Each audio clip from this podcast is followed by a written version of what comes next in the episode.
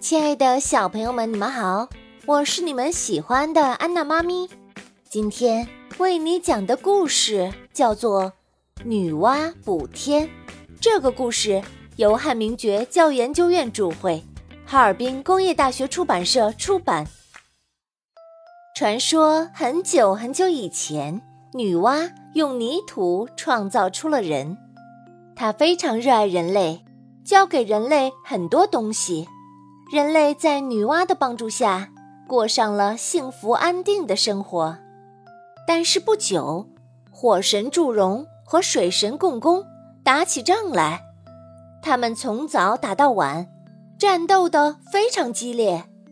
轰隆隆，天破了一个大窟窿，天河的水从窟窿里哗哗的流下来，还掉下很多巨大的陨石。地面上很快洪水泛滥，人们惊慌地四处逃窜，躲避着陨石和洪水。看着人们正在遭受灾难，女娲非常难过，她决心补天。女娲先把人们安置在地势较高的地方，然后四处搜集坚硬的石头。女娲用这些石头炼成了最坚固的五色石，然后女娲将五色石。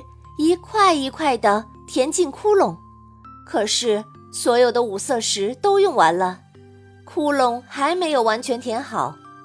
这时候，洪水已经漫到人们的脚边了，没时间再去采集石头炼成五色石了。于是，女娲将自己的身体挡在窟窿上，只见女娲的身体慢慢的和五色石融为一体。天的窟窿终于补好了，人们目睹女娲牺牲自己去补天，都伤心的哭起来。